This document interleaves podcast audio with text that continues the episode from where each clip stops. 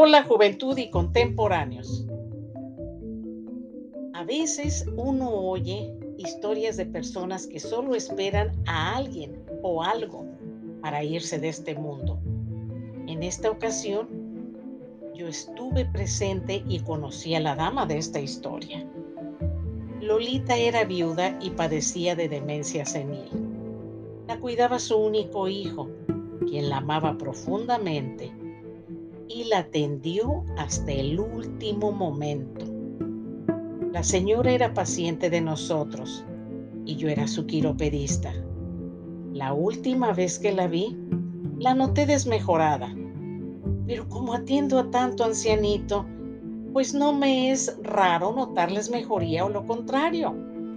A los dos meses regresé para darle su servicio podiátrico me recibió su hijo diciéndome que su mamá estaba ingresada en el hospital. Me dijo que le estaban haciendo una serie de estudios, ya que debido a su demencia, Lolita no sabía explicar sus síntomas. Solo se le notaba que le hacía falta oxígeno. Me despedí de su hijo Paco, deseándole el pronto restablecimiento de su mamá. Después de unas dos semanas, un jueves, recibí una llamada del hijo de Loli diciéndome que su mami regresaría a casa el próximo lunes para que supiera que ella estaría disponible y darle su servicio de podiatría. Fui ese lunes y había cierta conmoción. Estaba el médico de cabecera y la enfermera y revisaban que la máquina de oxígeno estuviera adecuadamente colocada y cerca de la cama especial para la señora. También verificaban los medicamentos que se le iban a dar. Además, la cuidadora especial recibía instrucciones de la enfermera en el cuarto de Lolita.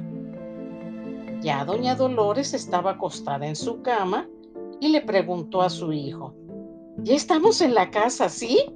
Hijo, ya estoy en mi casa, qué alegría nuevamente en mi casa. Paco le aseguraba que sí, que ya estaban en su casa. Yo esperaba pacientemente en la sala mientras el doctor llamó a Francisco para explicarle los efectos secundarios de un medicamento.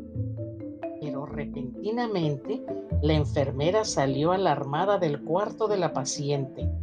El doctor y Francisco entraron inmediatamente a la recámara de Lolita, quien tenía la mirada fija, viendo hacia el frente de la puerta. Había fallecido. Escuché los angustiosos sollozos del hijo. La cuidadora se acercó a decirme que la señora había muerto. En esos momentos recordé el deceso de mi madre y sentí una gran pena por Francisco. Salió llorando y me dijo, Cecilia, se me murió mi mamá. Yo le di un abrazo. Le dije que yo sabía lo que él estaba sintiendo que lo lamentaba muchísimo y que me retiraría para darles espacio y yo continuar mi trabajo. Pero que me avisara en dónde sería el velatorio para ir a presentarle mis respetos a su finada madre.